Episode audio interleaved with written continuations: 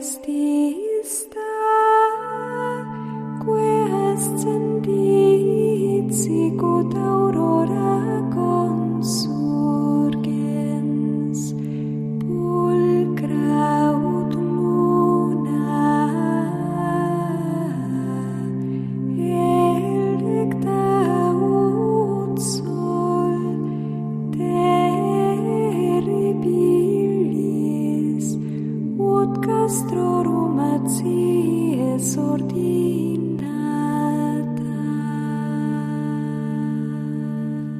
Comienza Sor Ángela María, Madre y Maestra, dirigido por el Padre Sebastián Moreno.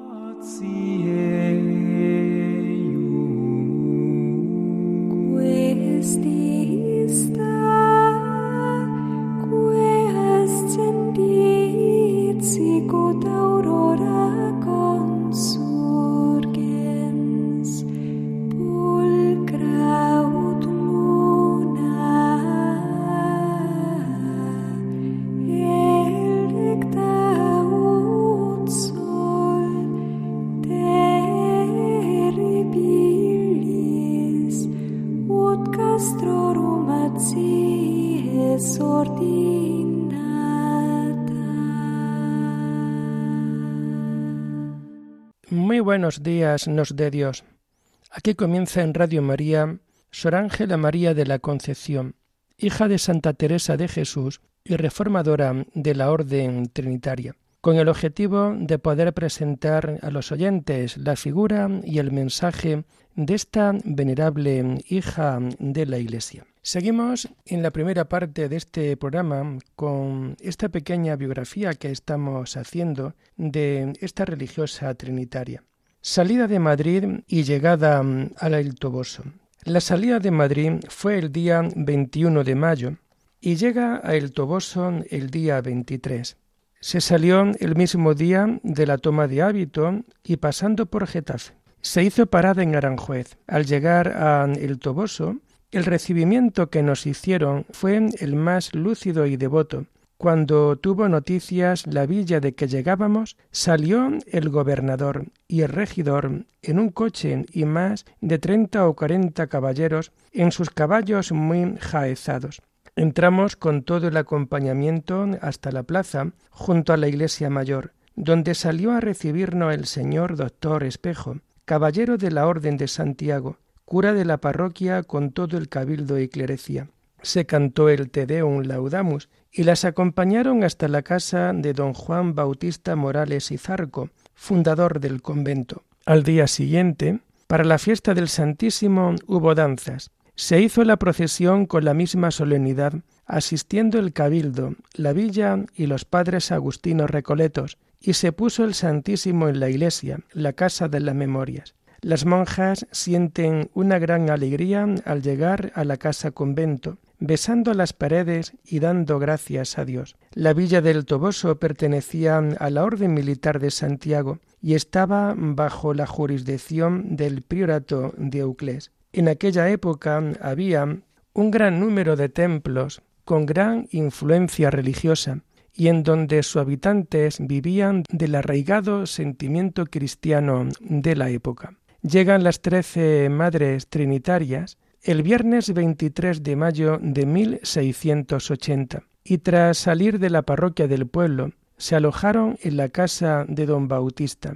Ese mismo día por la tarde fueron a visitar a las comunidades de franciscanas y de agustinos. El sábado 24 se celebra misa en la iglesia parroquial y se agasaja la comunidad con una comida en la casa de Juan Bautista Morales y Zarco. Y por la tarde son conducidas a la Casa de las Memorias, convento provisional por once meses hasta abril de 1681. La Casa de las Memorias era una casa de beneficencia que pertenecía a la familia Nieva Morales y que se cedió a la comunidad mientras se terminaba el convento. Aquí permanecieron hasta el 11 de abril de 1681. Aquí se encerraron estas palomicas y estuvieron como en un purgatorio. Llegaron trece religiosas, diez novicias, de las que ocho recibieron el hábito en Madrid y que habían tenido vocación de carmelita descalzas, pero la Santísima Trinidad las quiso para sus hijas por raros caminos. Hay un recuerdo de Sor Ángela que decía que la entrada en esta casa fue a la misma hora en que ella había nacido, y curiosamente también morirá a la misma hora, la hora de las Aves Marías, al atardecer. Y comenzaron las penas. Al caballero que les había dejado la casa se le olvidó limpiarla y proveerla de luz y de agua. Así pasaron la primera noche. La gente del lugar ayudó mucho a la comunidad con limosnas y el padre provincial con fuertes donaciones. Durante la primera semana se tuvo que adecentar la casa limpiando el lugar para parecerse en algo a una fundación teresiana, pues Santa Teresa es su Santa Madre. La Madre Ángela recuerda las dificultades de la fundación. El padre vicario padecía mucho al verla sufrir y se hacía eco en el pueblo, por lo que Sor Ángela sufría. Serios enfados con dos monjas de Medina del Campo, ya que estas religiosas desacreditaban a la fundadora y buscaban enfrentamiento en la comunidad.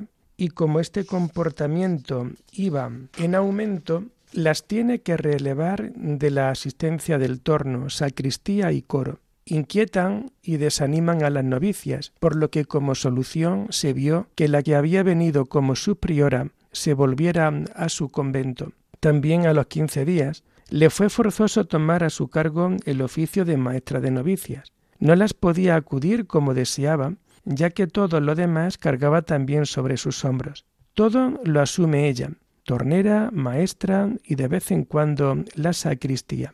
En estas ocasiones me asistía a Dios con especialidad, que si no, yo no fuera posible cumplir con nada. A pesar de su gran bondad y cariño, mostró su fortaleza dando castigos ejemplares para restablecer la paz y la recolección. Algunas situaciones concretas.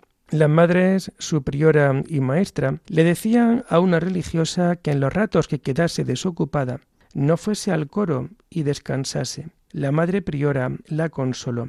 Otra monja dice, las compañeras de la madre eran muy buenas, pero la ayudaban muy poco. Una carmelita la anima el día 21 de septiembre de 1680 a que haga lo que es menester en el estado en el que se encuentra, y la anima a que tenga ánimo en el gobierno. Y en cuanto a las compañeras, la mejor regla es el sufrimiento a no ser que haga daño. Conviene ganarse a las hermanas. El padre provincial quiso poner paz en la comunidad, pero no lo pudo conseguir, ya que estas monjas fueron incluso desatentas con el mismo provincial, el cual las llamó en presencia de dos religiosas y de la priora. La primera reprimenda se le llevó la prelada por no haber ejercido el cargo, la autoridad que el cargo le concedía, ya que con su sentir cristiano todos los sinsabores lo asumía como mortificación y cruz. Después fueron amonestadas las madres quienes irreverentemente abandonaron la estancia. Ante esta situación, Sor Ángela María sufrió una cosa a la cabeza que me privó de los sentidos, hasta el punto de que la daban por muerta. La trasladaron del coro a su celda y allí volvió en sí. Al abrir los ojos, la comunidad lloraba y el padre provincial y vicario estaban muy nerviosos y estas dos monjas acusaban a las novicias de la comunidad y no dejaban de arremeter contra ellas. Así nos damos cuenta de que aquellos primeros tiempos estuvieron llenos de dificultades y ante todo nos dice Sor Ángela, yo no hallaba más recurso que acudir a Dios. Ángela rezaba y pedía al Señor la luz para poner paz en la comunidad, pero para ello deberá pasar más tiempo. Ella oyó al Señor que le dijo que él mismo remediaría la situación. El padre provincial, antes de partir para Madrid, dejó advertido a la madre que si se volvían a repetir los problemas que las mandara a su convento. Los incidentes volvieron a repetirse, por lo que se procedió a ejecutar la orden y llegó la paz a la comunidad tras la salida de las religiosas. Más parece comunidad de ángeles esta, según el amor y la caridad que hay de unas con otras, sin que se trate de otra cosa más que adelantarse cada una en lo espiritual. Sor Ángela da gracias a Dios por la comunidad que Dios le ha concedido, un nuevo jardín que ha trasplantado en su iglesia. Por esta época, la Madre Ángela estaba mal de salud y aquel otoño de 1680 fue muy duro porque había muchos lugares asolados, en varios lugares el agua asoló las casas, temblores de tierra y en el coro de los agustinos recoletos se abrieron las paredes. Las monjas que tomaron el hábito en Madrid comenzaron el noviciado en el mismo día que llegaron. Al día siguiente se distribuyeron también los oficios. En los once meses que estuvieron en esta casa hubo muchas pretendientes y se dieron cinco hábitos. En todas las narraciones se destaca el amor que tenían las novicias a Sor Ángela. También se destaca la humildad con que entran en religión, oponiéndose a cambiar el velo blanco por el negro. Su reforma consistía en todo su rigor y exigencias de la regla. La vivía con perpetua clausura. Nadie podía entrar en el monasterio a no ser que fuera por causas excepcionales y que lo permitieran las constituciones. En tales circunstancias tendría que ir delante la priora tocando la campanilla, para que las monjas al oírla se retiraran para no ser vistas. En cuanto al horario de la comunidad, hay que tener muy claro que es la estructura en que se apoya la espiritualidad de la comunidad su manera de estar en la vida. Así, en el noviciado hasta la profesión, observaban la regla de las agustinas recoletas. Comían carne tres días por semana y usaban zapatos como recolección. Su horario era como queda. A las cuatro y media, hora siempre solar, se levantaban. Se toca la matraca o tablillas por los dormitorios diciendo Alabad al Señor. De cinco a seis oración mental en invierno de 6 a 7. Desde la fiesta de la Santa Cruz hasta resurrección es invierno, de resurrección a la cruz es verano. Después prima, tercia, sexta y nona. Y la misa los días que toca, dos en semana. Oficios y examen de conciencia antes de comer. Sobre la once y media o las doce del mediodía era la comida.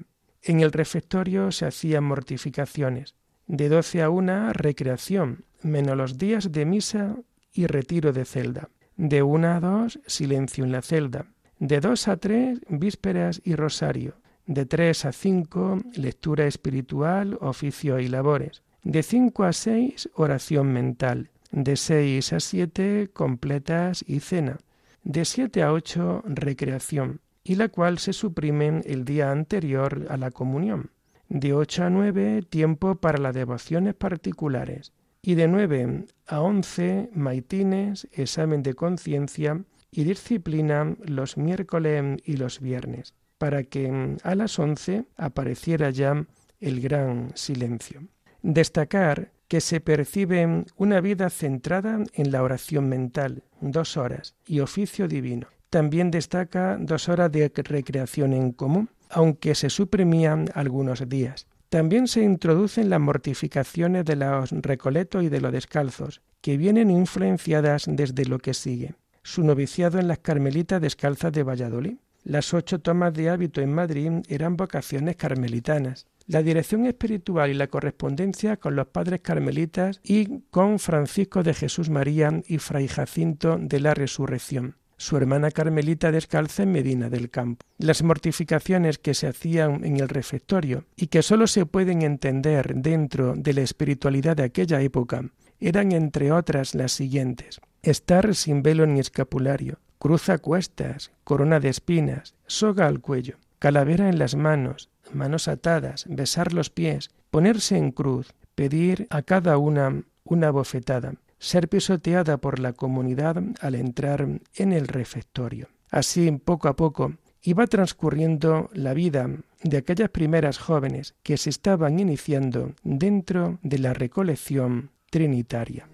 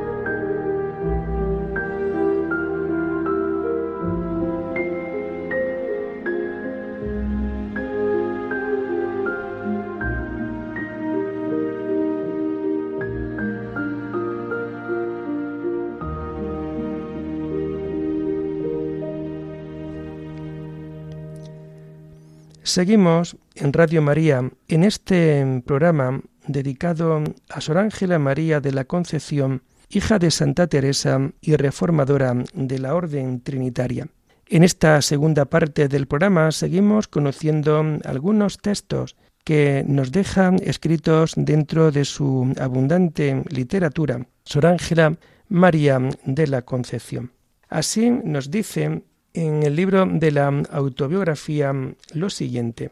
Gozándome de que Dios lo puede todo, pedí a su Majestad con todo el corazón se doliese de todos mis hermanos, y que en lo espiritual primeramente y en lo temporal los socorriese como Padre liberal, y quisiera a costa de mi vida y sangre poderles remediar. De nuevo nos encontramos ante un bello y profundo texto en el libro de la autobiografía, en donde de nuevo vemos la radiografía interior de Ángela María de la Concepción.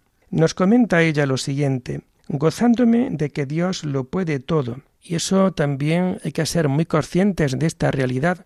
Cuando nosotros decimos el credo, decimos creo en Dios Padre Todopoderoso. Él es todopoderoso y por tanto Dios lo puede todo. Y porque lo puede todo es cuando nosotros podemos pedir con confianza al Señor. Pedí a Su Majestad con todo el corazón se doliese de todos mis hermanos.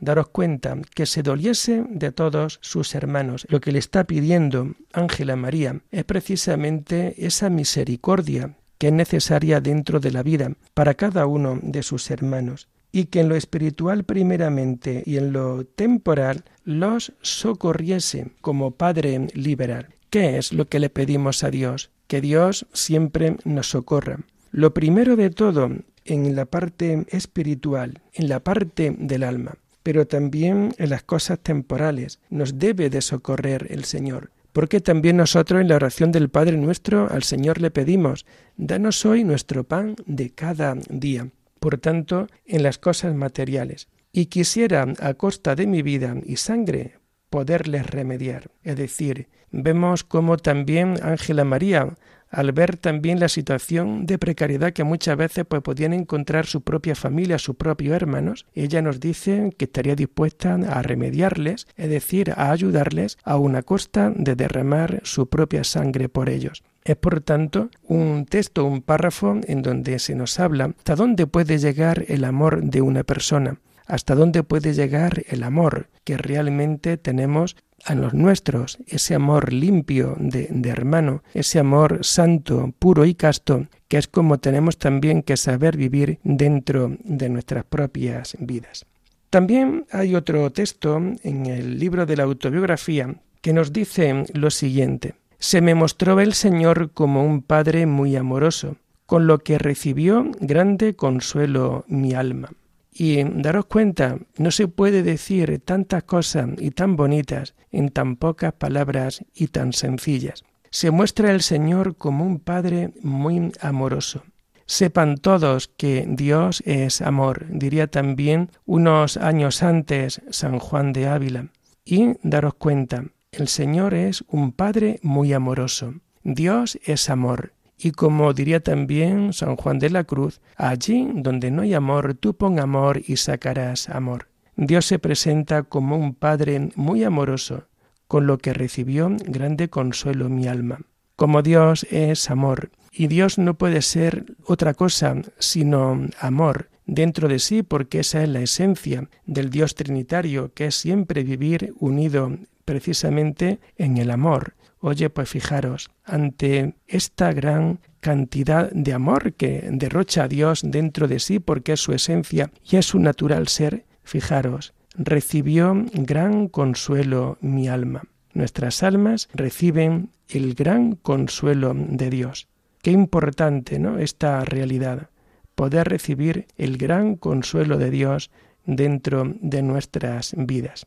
También en el libro de la autobiografía nos comenta Ángela María de la Concepción. Como amoroso padre me arrebató los sentidos y con gran caricia parece tenía mi alma en sus brazos, gozando de su divina comunicación, olvidada de todo lo criado y de mí misma.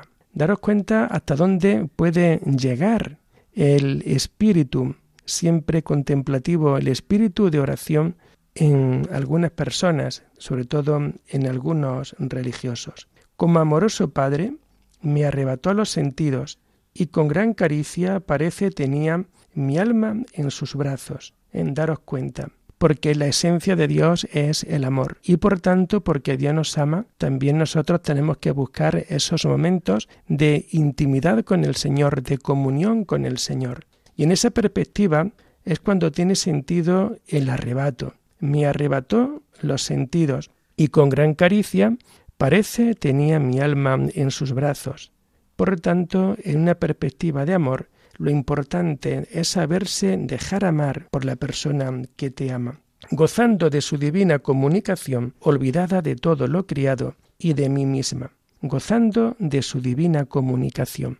El mirar de Dios es amar y continuamente nosotros podemos gozar de nuestra oración interior, de nuestra oración personal en clave de amor. La misma Santa Teresa nos decía que a su entender oración mental no es otra cosa sino hablar muchas veces a sola y de amor con quien sabemos nos ama. Bueno, pues con estas palabras de la mística de Ávila, también nosotros nos vamos dando cuenta cómo eh, Ángela María de la Concepción se experimenta en los brazos de Dios, abrazada completamente por Dios, gozando de su divina comunicación, es decir, esa comunicación en donde realmente nosotros contemplamos a Dios y en donde nos ocultamos por completo de ciertos intereses, y por ello nos dice, olvidada de todo lo criado y de mí misma.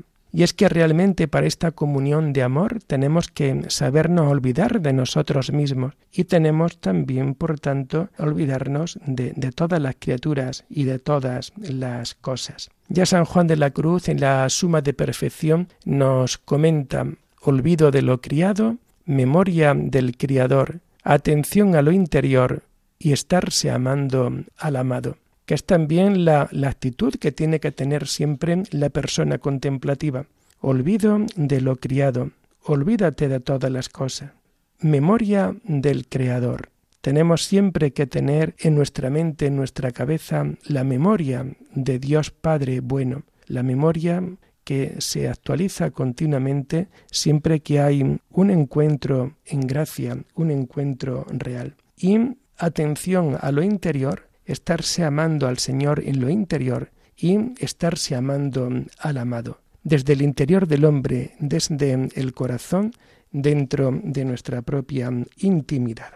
Y en el siguiente número, que será el último que vamos a comentar en esta mañana, nos comenta también Ángela María de la Concepción en el libro de la autobiografía. Señor, si mis pecados claman delante de tu justicia para el castigo que merezco, tus merecimientos claman a la puerta de tu misericordia para alcanzarme el perdón. Y es que realmente nunca podemos olvidar que cada uno de nosotros le valemos la sangre derramada a Dios. Esto es lo que somos para Dios, lo que significa y lo que tiene que significar Dios para cada uno de nosotros. Le valemos la sangre derramada por su propio Hijo. Él muere entregando su vida por cada uno de nosotros. Por ello, en esta mañana, cuando Sor Ángela nos dice, si mis pecados claman delante de tu justicia para el castigo que merezco, y somos conscientes muchas veces de que nuestros pecados son fuertes, son duros, y por tanto más necesidad tenemos de pedir perdón y de recibir la gracia. Si mis pecados claman delante de tu justicia para el castigo que merezco, tus merecimientos claman a la puerta de tu misericordia. Es decir, la misericordia de Dios nunca termina. La misericordia de Dios hace que nosotros podamos vivir en esta perspectiva por completo de Dios. Es decir, clama a la puerta tu misericordia para alcanzarme el perdón. Y qué importante, qué bello poder encontrar el perdón de Dios dentro de nuestras vidas, porque es el Señor el que nos perdona. Es el Señor el que nos permite ir caminando en esta vida al encuentro del hermano es el Señor el que gracias a romper la atadura del activismo, pues realmente nosotros ahora en el Señor tenemos que hacernos fuertes y poder vivir siempre conforme a esta gran voluntad de Dios. Por tanto, que alcancemos siempre el perdón de Dios dentro de nuestra propia vida. Y lo vamos a dejar aquí por hoy, invitándoles a seguir este programa el lunes que viene, si Dios lo quiere, en Radio María. Alabada sea la Santísima Trinidad, sea por siempre bendita y alabada.